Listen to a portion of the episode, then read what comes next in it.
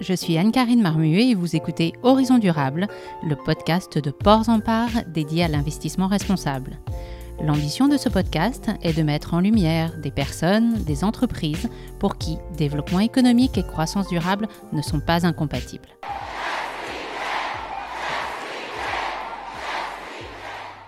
Ces interviews ne sont en aucun cas des recommandations d'investissement.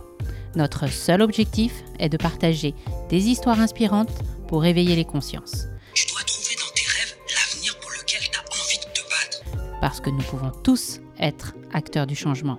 Be the change you want to see in the world. Pour cette seconde saison, le projet devient collaboratif. Aussi, vous aurez le plaisir d'entendre de nouveaux hôtes. Je vous souhaite une très belle écoute. Bonjour, je profite de l'actualité concernant la COP26 pour vous présenter une petite pépite qui monte très vite actuellement. Time for the Planet. C'est une entreprise à but non lucratif dont l'objectif est de lutter contre le dérèglement climatique, mais pas que. C'est aussi une communauté, une plateforme montée sur le modèle de l'open source pour porter les innovations financées. Mais ce n'est pas fini. Nous leur devons aussi le nouveau concept de dividende climatique. Pour nous présenter Time for the Planet, j'ai l'immense plaisir de recevoir aujourd'hui Arthur Oboff, un des six cofondateurs de cet incroyable projet. Restez jusqu'au bout, cet épisode est porteur d'un message d'espoir. On en a bien besoin en ce moment. Et surtout, si vous avez aimé, n'hésitez pas à en parler autour de vous. Arthur, bonjour. Bonjour, bonjour. Merci d'être présent au micro euh, de Horizon Durable. Avec grand plaisir. Ce que je te propose dans un premier temps, c'est de te présenter toi et Time for the Planet à tous nos auditeurs parce que je pense que ça fait pas très longtemps que vous existez et c'est euh, un concept assez nouveau. Vous... Alors euh, oui, alors pour, euh, pour me présenter rapidement, donc euh, Arthur, je suis entrepreneur depuis une dizaine d'années, comme mes cofondateurs, on est tous entrepreneurs depuis 10-15 ans. Euh, j'ai monté plusieurs boîtes pour ma part dans le digital, dans les applications mobiles. Euh, j'ai vendu une boîte et en fait aujourd'hui, le constat simple de Time for the Planet, c'est celui de six entrepreneurs vraiment. Ça vient du fait qu'on a ce background dans l'entrepreneuriat. Pour la faire courte, on s'est pris la claque de l'urgence climatique il y a quelques années euh, parce qu'on n'est pas du tout euh, des grands écolos de base ou euh, des experts du climat. On est juste des citoyens lambda et on est tombé dans les rapports du GIEC, dans les différentes conférences d'experts. Et ça nous a soudainement fait prendre conscience du fait qu'il fallait vraiment, vraiment se bouger maintenant et qu'on était vraiment la dernière génération capable de faire en sorte que la planète reste habitable pour nous. Et on a essayé d'agir, donc agir en tant que simple citoyen au démarrage. Et ce qu'on a très vite vu, c'est qu'une fois que tu as fait euh, les petits gestes du quotidien, c'est-à-dire le maximum que tu peux faire en tant qu'individu, eh ben, tu as fait 20% euh, du job. Et il y a 80% du job euh, que tu peux pas faire parce que ça concerne la façon dont on produit les biens et services à l'échelle mondiale. Et donc, bah, tu as l'air con et tu te sens un peu démuni. Et on s'est posé la question toute bête, comment est-ce qu'on peut créer un outil qui permettent à chaque citoyen d'augmenter son rayon d'action et sa possibilité d'avoir de l'impact euh, pour euh, lutter contre le dérèglement climatique de là où il est. C'est ça Time for the Planet. Donc, comment on fait ça? Euh, Tout commence simplement avec des discussions avec un certain nombre de scientifiques qui nous racontent qu'il y a un truc assez incroyable dans le monde scientifique, c'est qu'aujourd'hui, pour arriver à cette fameuse transition, on a besoin d'innovation en plus de la sobriété, et ces innovations existent les innovations majeures dont on a urgemment besoin pour décarboner euh, la façon dont on produit les biens et services, justement, elles sont déjà toutes là. L'énorme problématique à laquelle on est confronté aujourd'hui, c'est qu'elles ne passent pas du tout à l'échelle. Elles restent très souvent bloquées dans des labos ou à un stade qui est trop peu avancé. Et la raison pour laquelle elles ne passent pas à l'échelle, c'est parce que les innovateurs sont des scientifiques, sont des chercheurs, ne sont pas des entrepreneurs. Et donc, comme ils ne sont pas entrepreneurs, eh ben, trouver des modèles économiques, faire en sorte que l'innovation devienne une entreprise, euh, se déploie dans nos quotidiens à toutes et tous au niveau mondial, c'est diamétralement opposé à leur métier. Et donc, ça ne se fait pas. Et nous, ça nous a semblé complètement incroyable quand on a découvert ça, parce que on connaît énormément d'entrepreneurs qui aujourd'hui cherchent à trouver plus de sens dans leur activité entrepreneuriale et euh, cherche de nouveaux challenges. Et on s'est dit, bon, il faut absolument qu'on fasse la connexion. Donc la mission de Time, elle est toute bête, c'est de faire en sorte que ces innovations majeures qui peuvent vraiment participer à décarboner l'économie à très grande échelle, eh ben, elles se déploient et elles passent euh, le plus possible dans nos quotidiens. Et pour faire ça, on va adjoindre aux innovateurs des entrepreneurs chevronnés, des entrepreneurs à succès, qui vont venir apporter toute cette dimension, euh, modèle économique notamment, et déploiement. En fait, en faisant ce constat-là, on s'est dit, très bien, l'objectif, c'est donc de déployer des entreprises, puisqu'on va chercher des innovations et on va leur adjoindre des entrepreneurs pour faire des entreprises. Ces entreprises, on sait qu'il va falloir les financer, et surtout, euh, l'objectif, ça va être d'en déployer beaucoup parce qu'il y a beaucoup d'innovations très intéressantes. Et donc, nous, on s'est fixé comme objectif d'en déployer 100, ce qui est un petit peu ambitieux et il euh, faudrait être sacrément peu humble pour considérer qu'on va y arriver tout seul. C'est pour ça que la première chose qu'on a fait, c'est qu'on s'est structuré comme un mouvement mondial auquel tout le monde peut participer. Donc, tout le monde peut devenir copropriétaire, actionnaire de Time for the Planet à partir d'un euro sur notre site internet et participer à déployer ce mouvement et à faire en sorte euh, qu'on grandisse le plus vite possible avec son réseau, son argent, ses contacts, etc.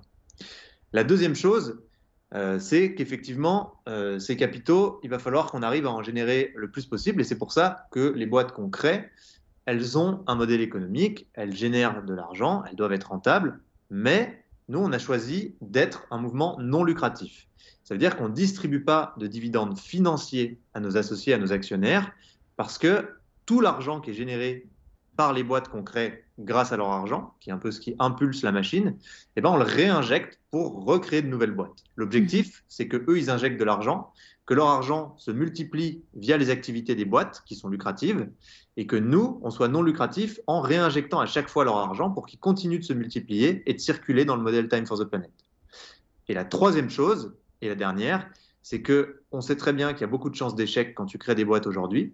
Et donc nous, on parle d'innovation cruciale dans une période critique et on ne veut pas euh, que ces innovations, elles se perdent à cause d'un échec. Et donc on a, on a choisi de mettre les boîtes en open source.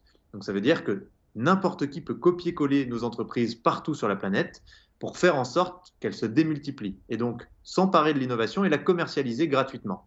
Mais en échange de ça, il y a un certain nombre de devoirs un, le devoir de repartager ses propres améliorations avec l'ensemble des possédants de la licence pour qu'on aille beaucoup plus vite sur la RD, qu'on atteigne la maturité des innovations beaucoup plus vite. Et deux, nous partager son impact, l'impact de son activité, en tonnes de gaz à effet de serre non émises ou captées, parce qu'on rétribue quand même nos actionnaires. C'est pas en argent, mais c'est en tonnes de gaz à effet de serre non émises ou captées. Et donc, c'est ce qu'on appelle le dividende climat, euh, qu'on leur reverse chaque année comme un dividende normal. D'accord. Alors, c'est un concept assez nouveau, ça, ce dividende climat. Est-ce que tu peux me le détailler un petit peu? Parce que je crois que vous venez juste de déposer euh, votre concept. C'est tout nouveau, tout nouveau. C'est presque un scoop. Oui, c'est presque un scoop, en effet. Alors, c'est pas quelque chose qu'on, pour l'instant qu'on explique, qu'on donne au grand public, mais en gros, euh, l'idée est très simple. Ce dividende climat, il faut qu'il soit euh, valide, il faut qu'il soit standardisé. Et donc, on a créé ce produit avec les instances de référence sur le sujet, donc euh, avec EY, avec l'ADEME, avec Carbone 4, euh, avec Renaud Betin, qui est euh, celui qui a inventé le Net Zero Initiative, qui est un peu la référence en Europe, pour faire en sorte qu'il soit conforme à la façon dont fonctionnent les entreprises, et notamment qu'il puisse s'ajouter à la suite du bilan carbone des entreprises pour montrer qu'elles investissent dans la neutralité carbone à l'échelle mondiale. En fait, c'est assez simple pour ceux qui sont familiers avec ça. Aujourd'hui, quand on veut se décarboner en tant qu'entreprise, on a plusieurs scopes. Il y a le scope 1, le scope 2, le scope 3. Le scope 3, pour faire très clair, c'est les émissions des autres. Donc c'est celles qu'on ne peut pas en fait réduire. En tout cas, c'est très difficile euh, parce qu'il faudrait faire changer les autres. Et pour nous, la meilleure façon de décarboner le scope 3, c'est de faire en sorte qu'on flèche les investissements vers la décarbonation à l'échelle mondiale à travers l'innovation, remplacer un certain nombre de choses.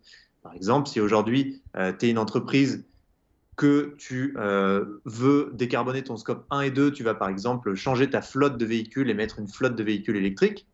Le problème des véhicules électriques, c'est que si euh, les batteries sont produites euh, avec des énergies fossiles, parce que pour miner, on utilise des énergies, des énergies fossiles, en fait, il y a tellement de trucs qui sont carbonés que ton scope 3, il est forcément ultra carboné. Par contre, si tu investis pour faire en sorte que demain, on mine avec des énergies renouvelables, parce qu'on a trouvé des solutions pour l'intermittence en mettant sur le marché des nouveaux modèles de batterie, par exemple, ou même qu'on n'ait plus besoin de miner parce qu'en fait, on a des modèles de batterie qui n'utilisent pas de métaux rares. En fait, c'est ce qu'on fait nous avec Time for the Planet, mais il y a plein d'autres gens qui le font. Et donc, si on investit dans l'innovation de manière générale, on décarbone son scope 3 et on participe, on contribue à la neutralité carbone au niveau mondial. Ce qui, pour nous, est ce qu'il y a de plus vertueux en tant qu'entreprise, de plus efficace. Et si on fait ça, bah, il faut que les gens le voient, il faut que les gens le sachent. C'est pour ça qu'on a créé euh, ce produit, parce qu'aujourd'hui, il y, a un, trou dans la raquette, en fait, tout simplement. Quand on est une entreprise et que euh, on investit dans des choses euh, qui sont négatives du point de vue carbone, ça se voit, ça rentre dans notre bilan, parce que si aujourd'hui tu possèdes 10% d'Airbus, eh ben 10% des émissions d'Airbus rentrent dans ton bilan carbone. Par contre, si tu investis dans une boîte qui, au contraire, participe à la décarbonation à l'échelle mondiale, ça ne se voit pas. Et donc, tu n'es pas du tout incité, c'est même désincitatif euh, à investir dans euh, des choses positives pour la transition. C'est même pire que ça pour te dire à quel point c'est désincitatif, parce qu'aujourd'hui, si tu investis par exemple dans une super boîte euh, qui va, je ne sais pas, produire des... on en a une par exemple là, qui permet de tirer, de tracter les navires gros porteurs avec des voiles de kite, ça réduit 30% euh, de la consommation à peu près.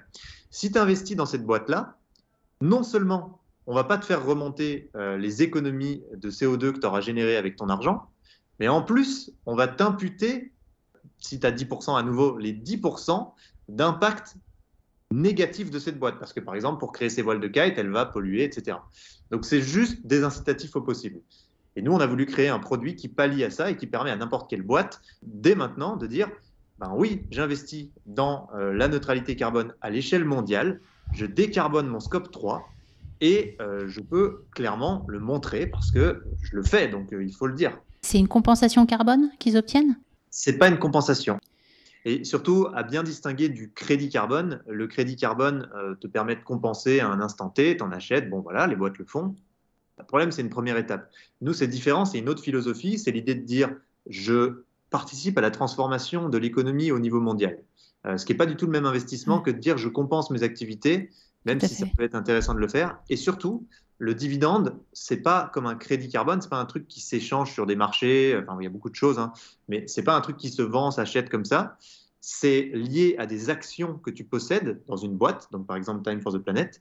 Et comme un dividende financier, ça tombe tous les ans. Et c'est nominal, ça te tombe sur toi et c'est tout.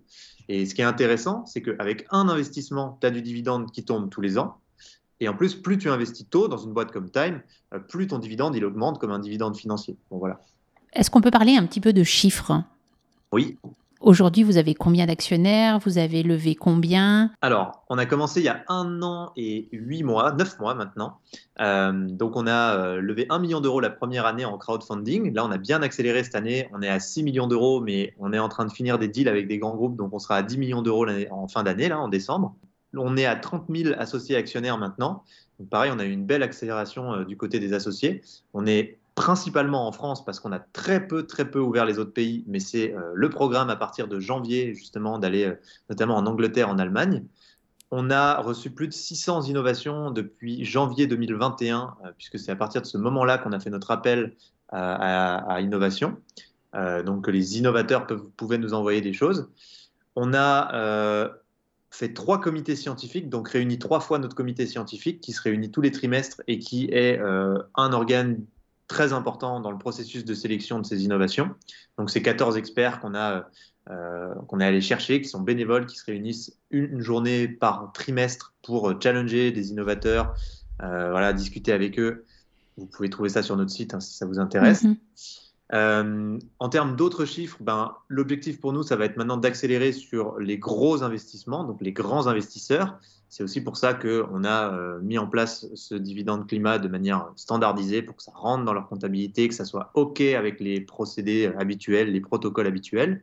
Et maintenant, l'objectif, ça va être d'annoncer publiquement les boîtes qu'on a déjà créées, puisqu'on a déjà créé des boîtes, euh, on ne l'a pas communiqué publiquement parce qu'en fait, euh, tout simplement, on veut montrer un panel assez large de ce que fait Time for the Planet et pas être cantonné à un ou deux trucs. Euh, donc on attendait, on attend d'ailleurs le 20 euh, décembre, là, on va faire une grosse émission publique euh, dans laquelle on va expliquer les quatre boîtes dans lesquelles on a investi. Voilà. Donc en gros, on en est à peu près à là aujourd'hui. Donc on a investi plusieurs millions d'euros déjà. Euh, L'objectif, c'est pas d'être assis sur, sur le cash, hein, c'est de l'investir assez rapidement. Et donc on avance. Donc on n'en saura pas plus sur les quatre entreprises. Si, on peut en parler si je je me rends pas forcément compte du public, mais en fait, euh, c'est dans les grandes lignes, on a déjà investi sur euh, une, euh, roche qui permet de faire de la minéralisation. Et donc, la minéralisation, c'est un procédé naturel qui permet de capter énormément de gaz à effet de serre. Donc, c'est une roche volcanique qui s'appelle l'olivine Et en fait, quand elle est broyée sous forme de grains très fins, euh, et qu'elle est au contact de l'eau, que ce soit euh, l'eau de la pluie ou l'eau des vagues, par exemple, quand elle est sur une plage, euh, elle permet, il y a une réaction chimique qui vient capturer énormément, énormément de CO2. Donc ça, c'est un consortium de, de, scientifiques qui nous vient de San Francisco, qui travaillent là-dessus depuis 10 ans. Génial, c'est incroyable. C'est un beau projet parce que le, les quantités captées sont vraiment dingues. ça peut être vraiment, vraiment très intéressant à moyen terme. eux, ils ont fait une modélisation qui n'est pas une modélisation réalisable, mais en tout cas, ça donne une idée. Si on épand sur 2% des plages du monde euh, de l'olivine sous la forme concassée, euh, on annule les émissions de gaz à effet de serre annuelles de l'humanité. Donc c'est vraiment un très très gros puits de carbone naturel euh, qu'on vient optimiser en réduisant juste la taille des grains et en allant les pendre aux endroits où il y a le plus de précipitations et les meilleures conditions. Donc ça, c'est une boîte sur laquelle on a déjà bien avancé et qui est plutôt sur euh, un travail de consensus scientifique au niveau mondial pour pouvoir passer à l'échelle à l'heure actuelle. Mais voilà, c'est quelque chose qui est, en, place. On a également une boîte qui, justement, euh, permet de réduire la consommation des navires gros porteurs en mer, donc euh, en déployant des voiles de kite géantes. Mais la subtilité de ça, c'est que ça ne se pilote pas par un humain. Les courants sont très compliqués en mer, et donc c'est piloté par une intelligence artificielle. C'est Yves Parlier, le navigateur d'ailleurs, qui est à la tête de cette boîte, voilà, pour les, pour les connaisseurs. Il y a aussi également, donc ça c'est encore à soumettre au vote. On va faire une assemblée générale le 30 novembre là pour, euh, pour soumettre au vote tout ça, mais disons que on est bien avancé euh, sur ces sujets-là. On a euh, Leviathan Dynamics qui est une euh, technologie de clim sans HFC. Donc tu sais, c'est des hydrofluors là qui sont des gaz 2500 fois plus néfastes en termes d'effet de serre que le CO2. Et donc eux, ils ont trouvé une façon de faire ça avec de l'eau. C'est assez euh, précieux, surtout quand on sait qu'aujourd'hui, les, les clims, il y en a un milliard d'unités dans le monde et on prévoit 5 milliards d'unités d'ici 2050. Donc ça, va être intéressant de trouver des choses. Euh, et enfin, on a Aredox, euh, pour lequel on a voté l'investissement en Assemblée générale, mais pour lequel on n'a pas encore démarré, puisqu'on a encore des négociations en cours, euh, qui euh, est une technologie de batterie sans aucun métaux rares, 100% recyclable et à très longue durée de vie. on parle de 30 à 50 ans. Euh, et donc ça, c'est très intéressant aussi parce qu'aujourd'hui, la transition, elle ne peut pas se faire. Euh, la transition notamment vers les énergies renouvelables à cause de l'intermittence de ces énergies et du fait qu'on a trop peu de matériaux et de métaux pour euh, créer des batteries permettant de stocker cette énergie tant qu'elle est intermittente. Et donc ça, c'est un énorme, énorme, énorme sujet de la transition. Donc c'est une très belle inno aussi, mais sur laquelle on est encore en cours de négoce, bien que pas mal de choses soient avancées. Bon, voilà, je te donne un peu des, des, premiers éléments, mais on en dira beaucoup plus pendant l'événement euh, en décembre et on va vraiment détailler euh, comment ça marche, quels sont les problèmes. Euh, il y aura les innovateurs, enfin voilà. Je te remercie pour euh, tous ces détails et j'apprécie ton discours parce que j'ai, on a tous été un petit peu inquiétés lors euh, de la publication du dernier rapport, enfin du premier volet du sixième rapport euh, du GIEC euh, au mois d'août et euh, on n'est pas en bonne voie. Les 1,5 degré et demi euh, qu'on espérait pour 2040, ils vont arriver dès 2030. Alors tous ces projets que tu cites redonnent un petit peu d'espoir. Est-ce qu'on peut en avoir? Ah oui, on peut énormément en avoir et d'ailleurs, alors la situation est compliquée. Il faut surtout pas penser que tout va bien et qu'on peut être tranquillou. Euh, mais par contre, typiquement, tu parles du dernier euh, rapport du groupe 1 du GIEC. Euh, Valérie Masson-Delmotte le dit récemment et régulièrement. Euh, avant, on pensait qu'il y avait une inertie climatique, c'est-à-dire que si tu arrêtais d'émettre des gaz à effet de serre là du jour au lendemain, eh ben, pendant au moins 20 ans, tu avais encore une augmentation de la température. Et donc, euh, euh, au regard notamment des boucles de rétroaction, qui sont des gros phénomènes géologiques qui sont en train de s'enclencher et qui deviendront complètement incontrôlables en fait s'ils partent trop. On entend souvent parler du permafrost, de l'effet albédo euh, avec le, fait que les, rayons se réfléchissent sur les surfaces blanches et comme elles fondent, eh ben, ils se réfléchissent moins et donc euh, ça réchauffe encore plus. Et en fait, le dernier rapport explique bien que non, il euh, n'y a pas cette inertie-là. L'inertie est sur, certaines, sur certains symptômes, la montée des eaux, parce que bon, il y a plein de trucs techniques, mais voilà, il y a certains symptômes qui ont de l'inertie. Mais si on arrête d'émettre des gaz à effet de serre du jour au lendemain, on peut très bien euh, stabiliser notre climat et euh, être euh, à 2 degrés et, et ça ne s'emballe pas. Quoi. Et donc on peut y arriver. Donc ça, c'est absolument génial parce qu'on attend partout que de toute façon c'est trop tard, que c'est cuit, mais c'est mmh. pas vrai du tout. C'est pas trop tard, c'est pas cuit et euh, on n'a pas encore euh, totalement plongé dans un monde instable et incontrôlable euh, qui va rendre nos vies horribles. Euh, on est capable de se stabiliser dans un climat OK. Donc il faut qu'on se bouge le fion parce qu'on va y arriver. On va y arriver. Si on s'y met tous ensemble, on peut. Donc on n'a pas passé le point de rupture. Exactement. Bon, bonne nouvelle. Euh, on est à l'aube là euh, du début euh, de la COP 26. Qu'est-ce qu'on en attend? Est-ce que, est que vous-même vous y serez? Alors nous, on n'est pas trop des experts sur tout ce qui touche, on va dire, à la politique. Ça reste quand même un peu le sujet. nous, on est vraiment dans la partie entrepreneuriale, dans l'action, moins dans le débat. Mais en tout cas, il y a beaucoup de choses à attendre de la COP. Hein. Beaucoup, beaucoup de choses. Je pense que le principal rôle de la COP, c'est de faire en sorte qu'on ait des plans d'action concrets parce que maintenant les constats sont assez clairs. Euh, et il y a pas mal de choses. Alors moi, il y a eu plusieurs choses que j'ai entendues, ou en tout cas qu'on m'a qu'on m'a dit. Je ne sais pas à quel point ça sera vraiment à l'ordre du jour, mais tu vois, il y a des choses comme le fait que euh, les bilans carbone déjà vont se généraliser. En tout cas, on va faire tenter de faire passer des choses pour que ça se généralise vraiment énormément et euh, surtout que ça soit public. Donc vraiment que tout le monde puisse avoir accès au bilan carbone de n'importe quelle boîte. Ce genre de choses pourrait aussi aider, je pense, euh, parce que la transparence, ça va être important. Sans qu'on soit dans le punitif, il faut se dire que euh, c'est important de mesurer pour pouvoir agir, et donc euh, les gens doivent pouvoir aussi connaître ces différentes mesures. bon, il y a plein plein de choses à attendre de la COP mais comme je suis pas expert du sujet, je préfère pas trop m'avancer, je préfère pas trop en parler. Nous, on n'y est pas parce que tout simplement, on n'a pas, euh, on a tellement de trucs sur le feu que on s'est pas euh, occupé d'essayer d'aller à la COP.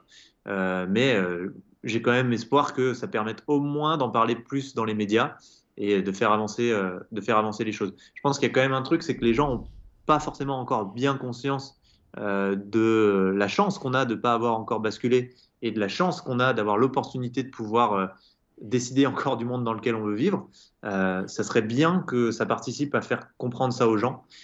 Je pense que vraiment, on est dans une période assez excitante parce euh, parce qu'on a encore le pouvoir d'agir. Par contre, si on déconne trop, c'est on va vraiment se retrouver dans un, c'est déjà le cas, hein, mais dans un climat qui sera plus jamais stable. Donc en fait, le climat dans lequel l'humanité est née euh, s'est développé, ce climat stable et confortable. On en est sorti, on le connaîtra déjà plus jamais. Maintenant, la norme, c'est la normalité c'est les événements extrêmes. Par contre, hmm. on est encore dans une fourchette où c'est tolérable et où c'est OK, on peut vivre sans avoir à chambouler toute la façon dont la civilisation humaine est organisée. Si on dépasse ça, après, ça va devenir vraiment très très compliqué. Et c'est difficile de penser qu'on n'ira pas vers des guerres, vers des grosses problématiques de, pour se nourrir, pour euh, habiter juste le monde. Donc, bah, ça serait bien qu'on prenne tous conscience de ça parce qu'il y a de l'espoir et il ne faut pas en avoir peur et, mettre la tête dans le sable. Euh, on a juste besoin de bien comprendre et de se dire, OK, bah, bougeons alors, parce qu'on sait ce qu'il faut faire. Bon, alors on va laisser... ouais, on va laisser aux politiques créer le cadre réglementaire euh, nécessaire et euh, accélérer la prise de conscience au niveau national de chaque pays. Et après, charge à vous, entrepreneurs, de déployer les moyens qu'il faut. Charge à nous, parce que maintenant, euh, nous, on... Charge à nous tous alors. utilise l'entreprise, mais clairement, euh, le fait que ça puisse fonctionner dépend du, nombre de citoyens et chaque individu compte, parce que plus on est nombreux, plus euh, on détecte des innovations incroyables, des entrepreneurs incroyables, plus on va convaincre des grands investisseurs de mettre beaucoup. Et donc, le nombre d'individus dans Time for the Planet, il est crucial. C'est pour ça qu'on est un mouvement. Le fait d'être une pieuvre avec des ramifications partout, c'est vraiment ce qui fait que les chances de réussite du projet sont les plus élevées possibles. Et donc, euh, charge à tout citoyen de faire ce qu'il peut pour, euh, pour participer à tout ça. Un time, évidemment, mais pas que time. Je voulais revenir parce que ça fait plusieurs fois que tu emploies le mot mouvement et effectivement, chaque associé peut lui-même euh, parler, organiser des réunions, faire connaître. En fait, vous avez mis à disposition de tous les actionnaires des documents pour promouvoir hein, vos actions. Complètement. Ouais, bah, c'est même le, but, hein, c'est de se dire, tu deviens copropriétaire de Time for the Planet tu peux juste te dire, ben moi, ça fait travailler mon argent, mais cette fois, ça le fait travailler en permanence pour décarboner, et c'est déjà super cool, et il y a plein d'associés qui fonctionnent comme ça. Mais tu peux aussi te dire, ben, je, je copossède ce mouvement, donc j'ai envie qu'il grandisse, et donc j'en parle autour de moi, et nous, on essaie de leur mettre à dispo le plus de choses possible pour qu'ils puissent euh, jouer ce rôle d'ambassadeur. Et euh, ben, on espère qu'ils seront le plus nombreux possible à, faire euh, parler de Time autour d'eux, parce que ça va aussi dépendre de ça. Où est-ce qu'on peut vous trouver? Donc, vous avez votre site Ouais, bah, c'est principalement sur le site, c'est un peu le nœud euh, central, donc time-du-6 planète-sans-e.com. Et après, ben, sur les réseaux sociaux, euh, LinkedIn, on est bien présent, on poste tous les jours. Euh, on est aussi, il y a pas mal de trucs qu'on fait de plus en plus, des petits événements physiques, des salons auxquels on est invité et où on envoie des gens de la communauté, justement. Mais bon, le point de rendez-vous, c'est le site. quoi. D'accord, ok. Mais écoute, mille merci Arthur pour toutes ces explications qui étaient très riches et surtout euh, pour ce message d'espoir. Bah écoute, mais merci à toi et l'échange, c'était super cool. Nous espérons que cet épisode vous a plu. Si c'est le cas, n'hésitez pas à nous le faire savoir en mettant des étoiles sur votre plateforme de podcast préférée et en le partageant sur les réseaux sociaux. Nous sommes à l'écoute de tous vos retours, encouragements, suggestions d'invités ou autres. Pour cela, vous pouvez nous adresser un mail à l'adresse bourse en minuscule et au singulier bnpparibas.com. Vous avez aussi la possibilité de vous abonner à certaines de nos publications en nous adressant votre demande par mail à la même adresse. Merci pour votre soutien.